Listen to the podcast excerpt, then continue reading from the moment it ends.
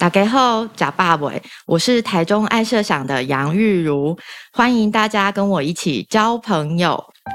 假爸伟，假爸伟，这里有台湾最美的风景，这里有最动人的在地故事。我是彩荣，我是惠鹏，欢迎光临四七一八社区一家会客室，拢来交朋友，拢来交朋友。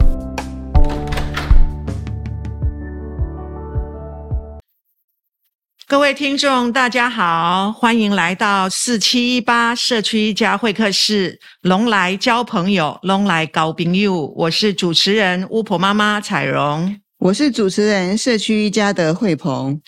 惠鹏，我们今天是要介绍哪一位社区一家的好朋友给我们认识啊？今天要介绍是来自来自台中旧城区的爱设想的负责人玉如玉如。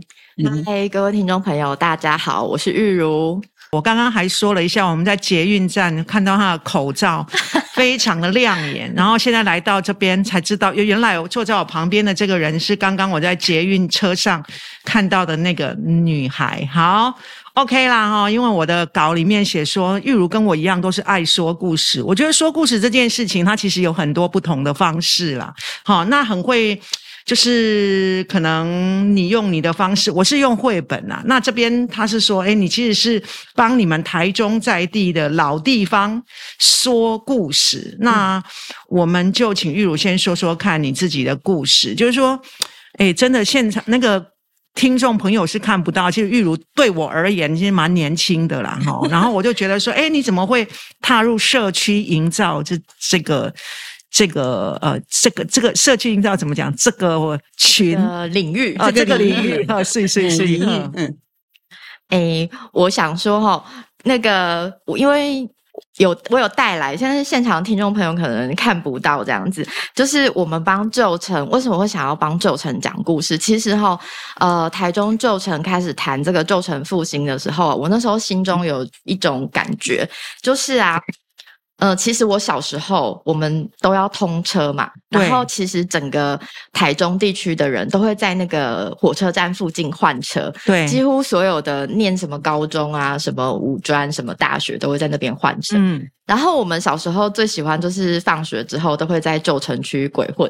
嗯、那时候的第一广场，我不晓得大家听众朋友有没有听过，可能只要是在台中呃有念书或者是当过兵的，应该都知道。然后那时候曾经那个第一广场对我们来说就是一个繁荣流行的象征。嗯，可是呢。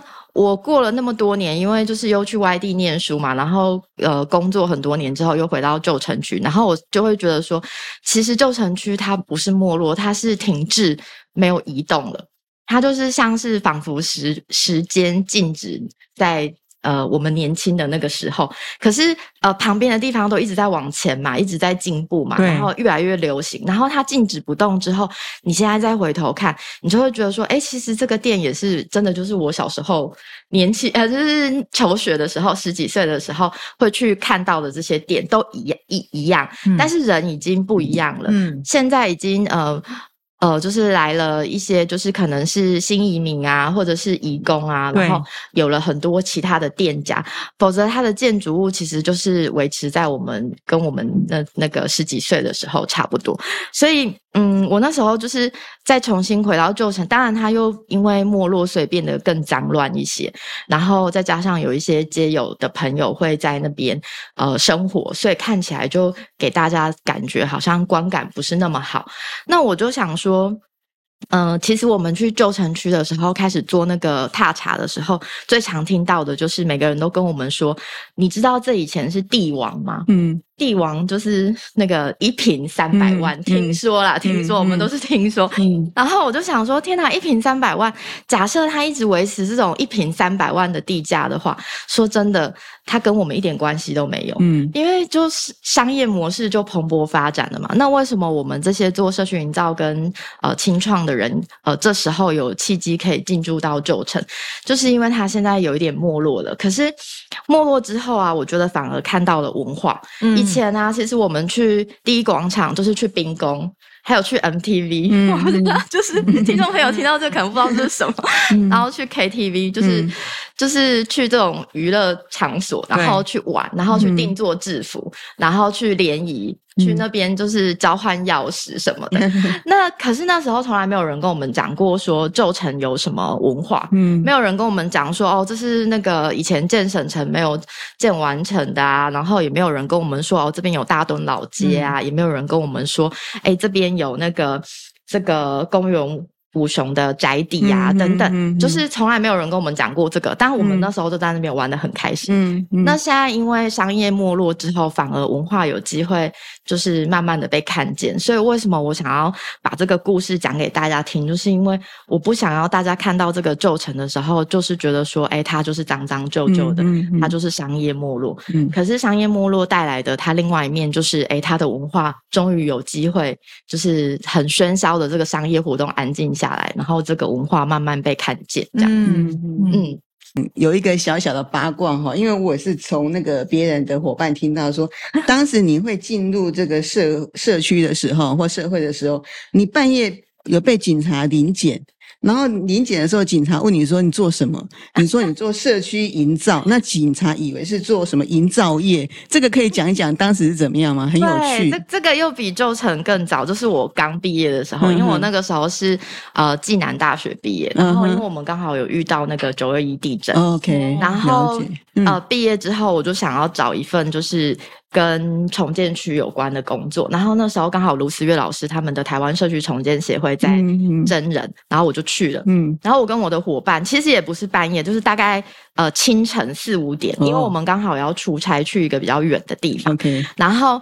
可能因为太早了，然后就我们两个女生，然后看起来都很就是小小的，可能以为我们是什么，就是熬夜没睡觉，就是之类的，就就被拦下来，因为就是清晨这样。然后拦下来之后，警察就问我们两个说：“哎，你们这么早？”然后两个人看起来又很像未成年的开车，然后然后我们就说：“哦，我们就是做社区营造这样。”然后警察就完全听不懂，然后就问我们说：“哎。”社区营造，那是营造业吗？然后我们那时候也是讲不清楚，你知道吗？了解。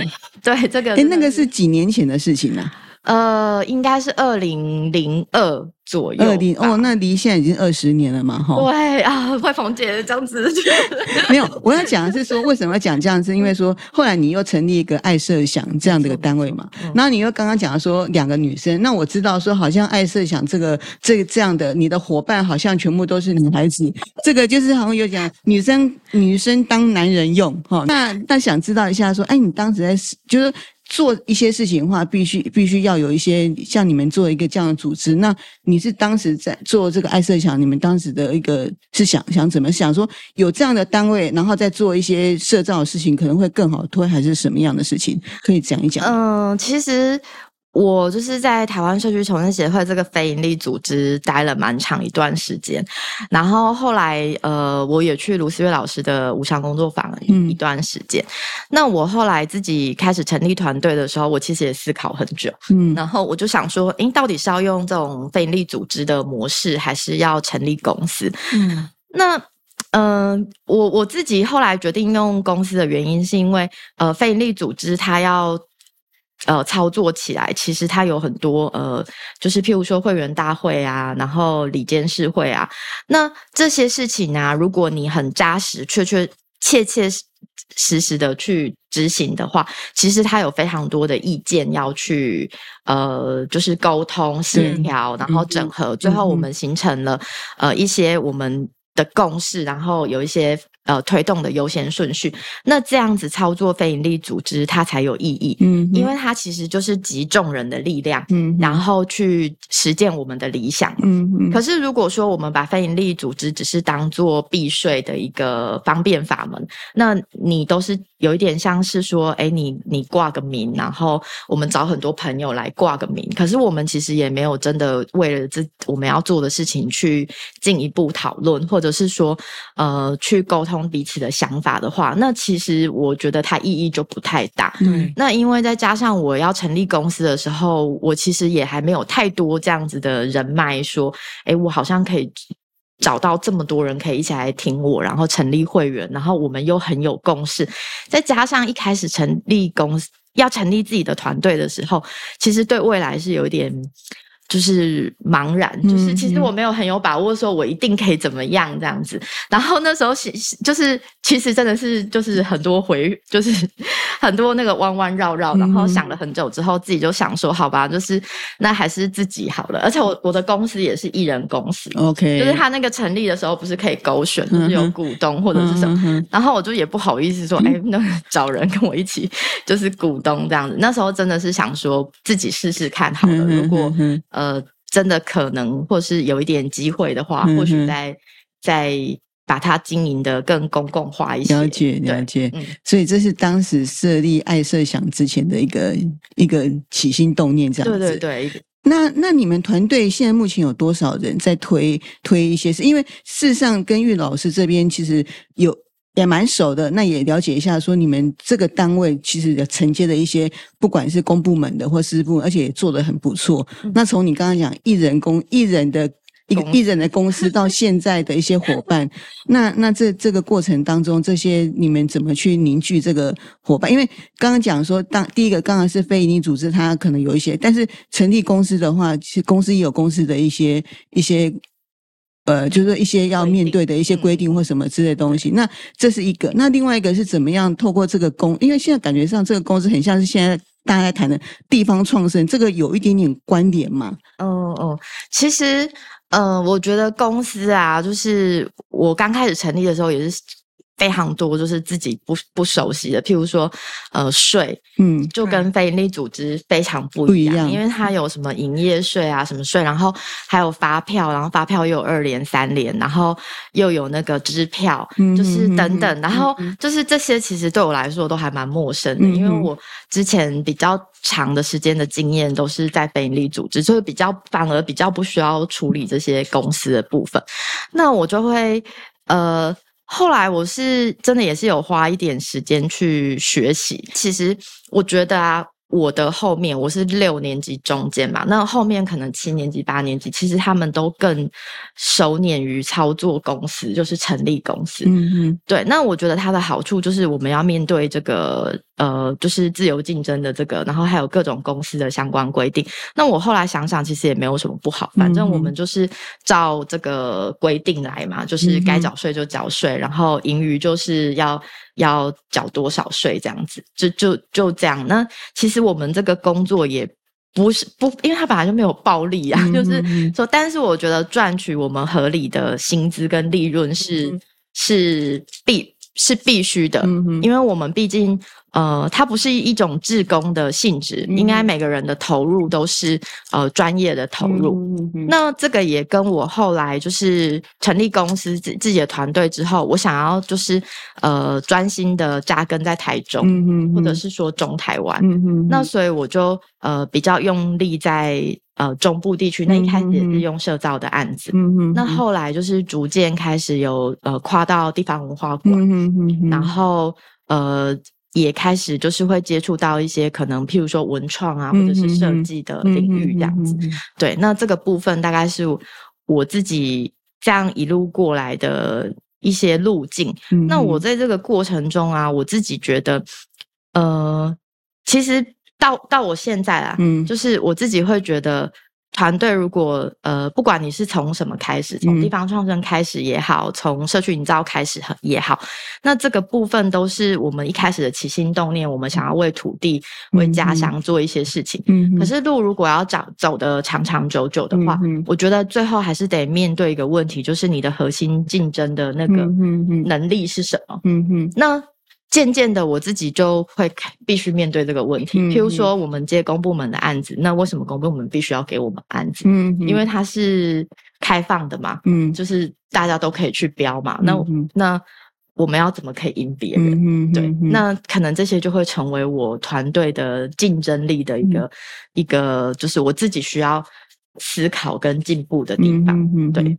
哎，彩虹，你看看那个他的书，对，很漂亮，我忍不住，对，看一下，对，很漂亮。然后，呃，其实刚因为绿川，我对台中的绿川好像有一点印象，就是好像人家会提到这个地名，所以我刚刚就挑了你这么多的那个。但是绿川这一本我觉得还挺有意思，它让我想到一个剧，我刚就是前阵子很夯的叫《华灯初上》哦，对，它里面有一些比较那个 哈，然后呃，其实这这里面的故事，它真的是一个故事。然后我这一本绿川，它其实有走一点点。漫画的状态，对，然后他是真实的人吗？比方说这个什么金贤啊，这个先生还是什么摄影记者的这个，他是真的有这个人真人真事吗？还是说是你们真的从从脑袋你的你们的团队或你的脑袋里面想出来的故事？就说你的故事的采集是怎么样的方法？田野是真的，就是真的有这个记者，嗯、然后也真的有这些故事。你的田野，是你你今晚拢开始搞我公社造的这个专业名词的，对我上课呀这种啦。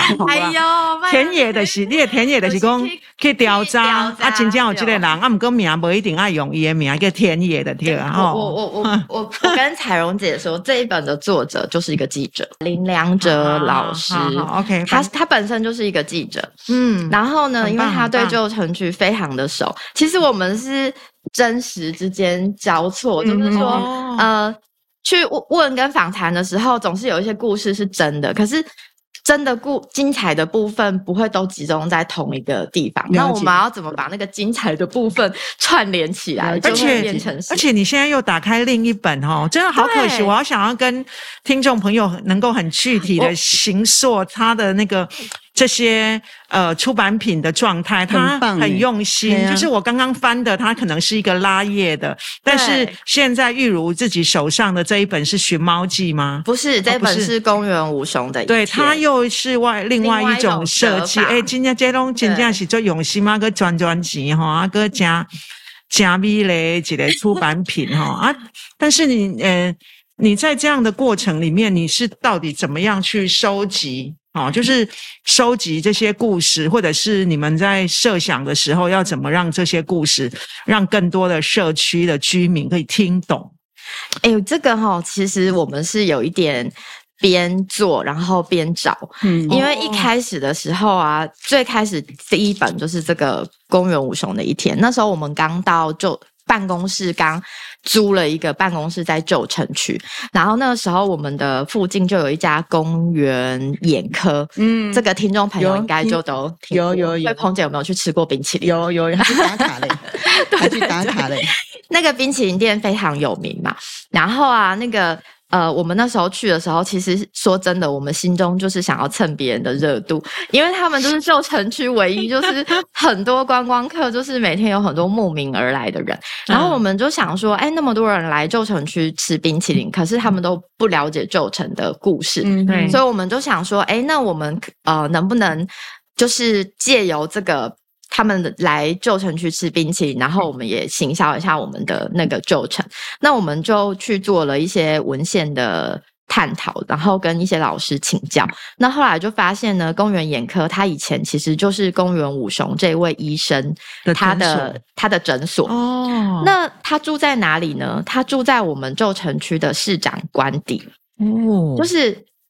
在日治时期，它其实叫公园五雄宅邸。那后来日本战败之后呢，国民政府接收之后呢，因为它是很漂亮的小洋房，嗯、所以它就变成市长的官邸。所以我们小时候，我们都会说那里叫市长。管公呃，公市长公馆对，市长公馆，然后对对对对，然后可是呢，后来就是经过这一番就是田野调查之后，才知道说哦，原来其实他以前是公园五雄的家，嗯，对，那现在已经恢复他的名称了啦。嗯、现在那个我们的文资局也把它定正正式名字改回公园五雄宅地这样子。嗯、那他每天去上班的时候啊，就是会坐这个人力车。就是他会从，该不会是我们现在高雄那个旗津会做的，前面有一个人在拉，那是三这种这种这种。哦，对呀对呀，就是啊，就是旗津啊，那个我掏钱我记得阿飞啊，他底下给我，而且高炸的，这是以前的交通工具，然后因为他是医生嘛，所以他其实应该也是少有一点地位这样，所以他出门就是会坐这种人力车，那他上班的时候就会经过那个。呃，台中车站，然后经过岭南通，嗯，然后经过那个呃那个中山桥，就是中山路，然后呢，然后到达他的诊所上班。那我们就想说，那我们就只要。记录他的一天就好啦，然后我们就可以顺便带出整个旧城的这些地景地貌。对，然后他下班之后，他会去附近借书，就会去图书馆。那个图书馆现在是合作金库。OK。然后呢，他会去台中公园，跟他的好朋友就是林献堂，还有陈新，就是这些都是历史上很有名的人。嗯。然后跟他们在台中公园听歌，然后呃，就是聊天等等。嗯、那我们就是想说，那我们就还原这个公园五雄医师呢，他在一九三八年的一天，嗯，那我们就可以把它这个周边的地景地貌跟故事呢，就是讲讲一下这样子。对，那这一本小册子当时就是在这样的想法下诞生的。然后我们这个折法也是想很久啊，要这一本要这一本小册子要钱吗？哦，我们有贩卖在博客来啊，哦、或者是、啊、这个叫睡个宝贝，有有有有有、哦、有，我们现在卖的最好的还是它。哦，真的哦，对，单本卖还是整册集结在一起？你们是怎么样的方式？在博客来是分成两套哦，两套，第一套是日本，嗯、然后第二套是五本。这个也是哦，哦，对，这其实这个也是都是一些商业的一些。操作方式，我们也是后来慢慢学才知道，因为我们就找那个通路上，然后通路上会跟我们建议说，哦，你们这个可能要怎么样，会比较，因为我们本来想说，哎，是不是一本一本卖啊什么的，对，但是后来就是讨论之后，其实要这样卖，对我们比较有有，就是可能会比较好这样，对对对，哎呀，反正就是一个公司，公司它就是要有收入嘛，这个倒是蛮蛮正当，不过就是。哎，这些东西其实它每一个每一本，它其实都有，就是跟台中在地对对对，去连都跟旧城区是有关的。所以惠鹏姐刚刚说旧就是来自旧城，其实我一开始做社造不是锁定在旧城，是整个台中。嗯，可是后来因为做了这个之后呢，就是出版了这个旧城的生活博物馆的一系列的计划之后，就有一点像是就是。比较锁定在旧城区，那现在因为我们也是想要继续努力这个部分，嗯嗯嗯、所以我们的办公室也一直都没有搬离旧城区，就一直在中区啊，然后北区啊、嗯、西区，就是搬来搬去，是租的，对对对，都是租的，只是都在旧城区。嗯，对，OK OK，就是在地扎根啊，扎根的越越久，对在地的一些文化，或是说你的人脉，就慢慢可以做一些凝聚嘛，哈。嗯，然后那另外就是说，因为。也是因为玉老师这样子在做这种扎根哈，其实我们像我们社区一家，我们之三年前我们就开始希望说能够在北中南东都有一些。我们所谓的基地啦，嗯，那这个基地的话，我们也在台中这边，我们就找了玉如好这个团队来帮我们，因为这个基地有很好，就是能够协助，比如说社区一家，不管是在推动上呢，或是要推广上的话，都有一些。这样你可以讲讲说，好，那接了这个社区一家这个基地之后，你你做哪些事情是对这个，就不管是旧城也好，或者台中这边，你们做哪些事情？这样子。好，就是其实我觉得。新一房屋社区一家的这个基地啊，它某种程度就是又提供了我们另外一个平台。那这个部分就是说，呃，其实我们本来在接政府的社造。呃，中心的时候本来就会有一个脉络，说，哎，我们可能每年会面对一些就是社区发展协会啊、嗯、来提案，那我们是比较是辅导团队的角色嘛。嗯、那这些其实会来提这种传统公部门计划的社区，其实是还蛮固定的。嗯，那我觉得社区一家的这个补助呢，它其实又开启了另外一一个。一个社群，他不一定会来我们这里。然后呢，他们的提案其实都蛮有创意的。那有时候这个创意可能一开始还没有办法被公部门接受的时候，但是信义房屋已经就是补助他们了。那我们这个角色其实某种程度也是呃多了一个可以跟他们接触的机会。那我觉得这个对我们来说其实是好的，就是让我们又可以累积更多的能量，然后甚至更多的人脉。在我们就是爱设想这边，这是一个。然后另外一个就是，呃，我们就继续做我们在旧城区本来想要做的事。然后刚刚那个彩蓉姐有拿的这一本《寻猫记》，嗯，这个就是我们去年在这个基地里面做的。那其实这个部分啊，我们是 也是想了一个很有趣的梗，就是我们想说信义房屋是那个房仲，那我们就想要就是用房仲的这个角色，角色就是这个阿信的角色。然后让他来带出说，因为我们想象中，因为其实我们没有真的做过房仲嘛，可是我们有看那个偶像剧的 房房仲怎么做卖房子，我们就想说，哎，西区的房子真的超级精彩，因为它有那个美军时期留下来的宿舍，然后有日治时期留下来大河村的房子，嗯，然后又有后来就是都市。呃，计划的时候开发的那种，呃，一整排的那种透天厝，然后就是房子的形式，其实层层叠叠，然后在西区这边，它是一个非常大的特色。那我们想说，那我们如果要讲西区，就是我们现在办公室周边，那用这个房仲的角色介入，不是最合理吗？嗯，因为他就是为，因为他可能为了要服务他的客户，他想要帮他卖房子，那他就得要了解这个房子的前世嘛，然后今生，然后。他才会找到帮他找到一个最适合的主人，嗯嗯，对，所以我们那时候的想法就是这样。那后来就是又多了一个猫咪的角色，就想说，呃，如果一下子就很很历史，就是譬如说可能又是什么大河村什么之类的，嗯、就怕一下子就阻断了大家想要进来的那个，嗯，嗯。那个，所以就呃用一个猫当那个影子，然后、嗯、然后就是用寻猫记这样子比较。有一种让大家搞不清楚到底要讲什么，嗯、但是呃，你翻开之后，你又呃，你你可以只看那个有趣的部分，嗯、但是你如果对呃历史或是对这个房子建筑有兴趣，你也可以再再往深入一点这样子。嗯、不过，如果以书名来看，像《公园五雄的一天》跟《寻猫记》，我就觉得，哎，那可能我我想要打开翻开的想法的动机会多一点。那如果绿川点点滴滴的日子，它就是美啊。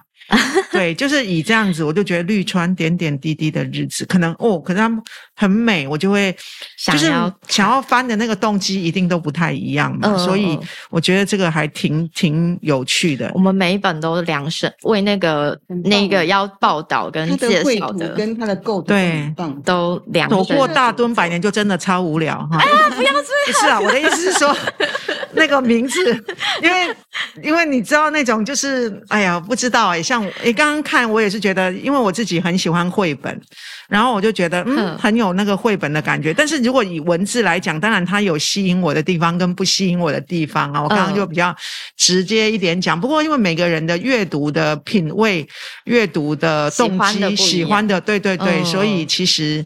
哎，真的也欢迎。可是我觉得我要讲是说，其实玉如他们用一个很很简单、很方的方式，因为有一些有时候讲一些文化，讲一些东西，对，讲哦，讲的真的是有听没有懂。可是他透过这样的方式的话，你就会像刚刚玉如在讲一些画面，或是刚刚彩虹姐在描述呢，哎，我就有画面，什么人力车，然后什么他一个医生，然后那我你你就整个画面就有。然后如果能够再搭配这种文字的东西，跟漫画的方式，或是这种图图画的东西，哎，就会比较有印象。不然的话，真的很多东西无人公共哈公都听不啦 啊。但是这样的话，就很有浅显易懂的方式，让你去了解一下在地的一些文化，是不是这样子？我觉得对，慧红姐，你你有完全有抓到我们想要，就是其其实我们很知道哈，大家虽然是呃喜欢故事，但其实不喜欢沉重的历史。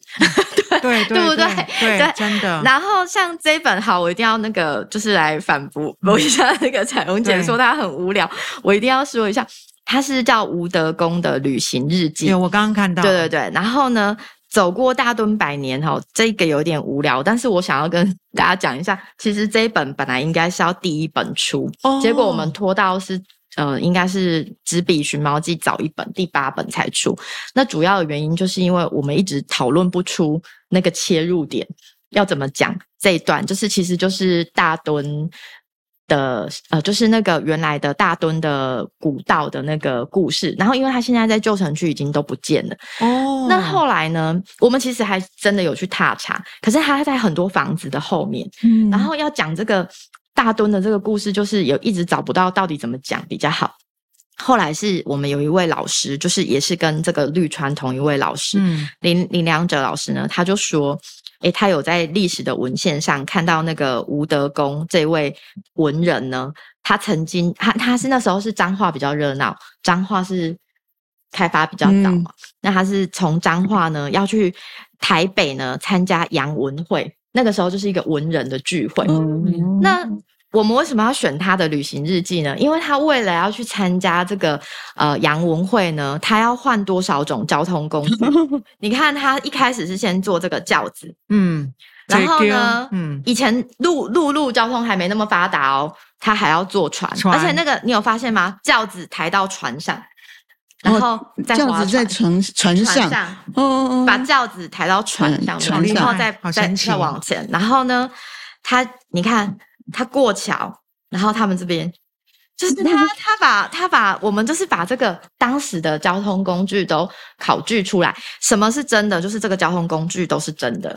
然后杨文慧跟吴德公这个也是真的，只是那个路线我们是有考据说，呃，尽可能让它是真的。然后这一本呢，我们就是用诗词，就是。古时候的诗词，哦、就是去带出那个画面。了解。然后呢，我们也同时还原了当时的那个交通，其实很不方便。然后他呃，这个坐轿子遇到大雨的时候，会看到什么样的地形地貌？对。然后呢，他到台中休息一个晚上之后，然后再往北走，会经过台中县厅，然后会经过葫芦墩，然后再往北走。那当然，后来我们没有全部画完，因为再往北就会往苗栗呀、啊，新竹一直上去。对，那我们就想说，我们就呃停在就是到那个了解对台中的这个部分这样子。对，这本。哦哎，不过听你讲这一些，我突然觉得，哎，那真的很不错。就是那个本来一个故事看到名，刚刚就沉重啊。你公公啊刚刚就 就我们名字取得不够，我好我好多少有有看到一个的是你一直拢是你的名，就是玉如这个名，一直拢是发行人嘛。嗯，啊，你也讲画家是像啊，写故事的是像啊，故事的主主角是虾米人？啊，姆哥，你自己在参与的过程里面，到底？在高兴什么？我的角色是什么？你的角色是什么？你的快乐是什么？其实我觉得我的角色应该比较像是，就是让这件事情就是从无到有把它产生出来。哦、其实我一开始出第一本的时候，我就有一个蓝图，就是说，呃，我想要有用那个历史的年代，就是从清朝时期，然后日治时期，然后再到什么时期，然后旧城一路就是。繁荣兴盛，然后到衰败的这个每一个小的段断层。你自己是台中人，我自己是台中人，哦、对。然后我我我那时候就这样想，那把我想要的人找进来之后，大家又会七嘴八舌在讨论。譬如说，像第一本这个蔡金玲老师，他加进来之后，他也有他的想法。对。然后呢，呃。林良哲老师加进来，他也有他的想法。然后像这个是一零九五也加入我们东协广场那一本。嗯、然后，呃，就是每个人加进来之后，都会有一些他的想法。嗯，对，那我们就会再长出不一样的东西。对，对对对。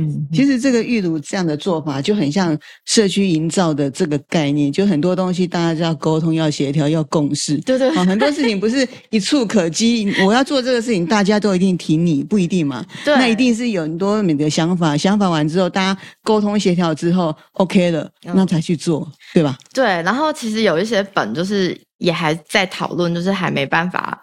懂的原因就是，呃，其实大家共识其实不太一样。对啊。其实有一些老师是很挺我们他，但是他们也会开始有一些说，哎，你一直出这么薄的，会不会有一点太轻薄了？嗯嗯。然后是不是不不能够承载更多的呃知识性的东西？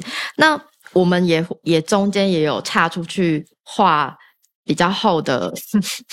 的那个书，但是就不是这个系列这样子，嗯、就是变成说，哎，我们其实因为这个开始，就是社区一家的支持，然后开始之后，然后我们也就是慢慢走，但是也逐渐开始走出一些不一样。那我相信后面也许也还会再长出不一样的东西，因为譬如说像我们这个后来也有长出 APP，嗯嗯，对啊，就是多多的多面向的载体去去承载嘛，对不对，？APP 没错。比较属于科，算是科技嘛，数位科技的方式去，但内容还是最重要。我觉得内容的本身如果是呃很扎实的，其实它要再运用都会比较容易跨。没错，对，就是找更专业的人来跟我们合作，然后也许就可以跨到 App 啊，跨到游戏啊，跨到什么都有机会。嗯嗯，像玉如你这样，我刚刚讲好二十几年来哈，那。中间一定有一些跌跌撞撞嘛哈。那你有没有？我我想也是时间也差不多快快快到尾声了。那你要不要也跟这些伙伴讲说，想要从事想进来的从事社区营造的，好，或是说已经在呃社区营造的路路程当中在走的，那你有没有什么样的方式可以给他们一个建议？就以这样的过来人，嘿，给他们一些建议或鼓励，这样子。好哦，我觉得如果是想要进来社群营造的人，我想基本上他应该是呃。不管是误会或者是真的认识，我觉得应该都是对人 人有兴趣，因为我们的工作很容易被别人误会啊，就是因为可能我有时候就是在脸书分享什么，就是很多人都以为我们的工作就是在吃喝玩乐，哦，就是就是常常去很多地方嘛，然后就是社区的人会跟我们分享嘛，对，那。我觉得不管是误会或是真的认识，我想大家大家都有一个特质，就是也许是对人的部分是有热情的，然后喜欢跟人接触的。然后，那如果是这样的话，我会觉得其实可以分两块啦。一块就是说，其实我觉得社区营造本来就是一种生活的态度，你不一定要把它当正职的工作。譬如说，像我现在住在大楼里面，如果我参加我的管委会，这也是一种社区营造。对，那如果我参加我社区发展协会的一些工作，它也是社区营造。嗯，那我觉得如果你还没有一个很好的机会介入的时候，我觉得就从生活中先开始参与。嗯，那这是一个。那如果说，呃，不行，我就是热血沸腾，我一定要投入这种社区营造的组织，或者是呃，就是地方创生的组织，或者是什么样的组织的话，那我建议就是。可能要有一个心理准备，我们 就是需要我们，因为我们做的事情最核心是人嘛，所以可能就是呃沟通一定是最需要的，然后还有观察力呀，然后这些敏锐的这些呃就是敏感度，但是这些事情都没有办法支撑你走很久，嗯，而是一开始的时候，大家可能都是因为热情，因为兴趣，那我觉得在这个过程中一定要。呃，快点！可能前面三年之内，一定要赶快找到一个你在这个工作里面，呃，自己的位置跟你想要发展的专业。这件事情是我自己现在在带团队的时候，我也都会跟我们新进的伙伴讲的。假设你没有办法找到的话，我觉得三年就是可能已经是。三五年可能真的是极限，嗯嗯，因为因为你会一直被消耗，因为我们的工作其实没有那么轻松，对，没错，对，虽然它很好玩，可是毕竟它还是会占用我们很多，呃，也许是晚上的时间，也许是假日的时间，所以如果你找不到那个定位，你没有办法，呃，透过每一次的劳动或者是每一次的付出，然后有一些进来，然后让你自己充电的话，你就会呃。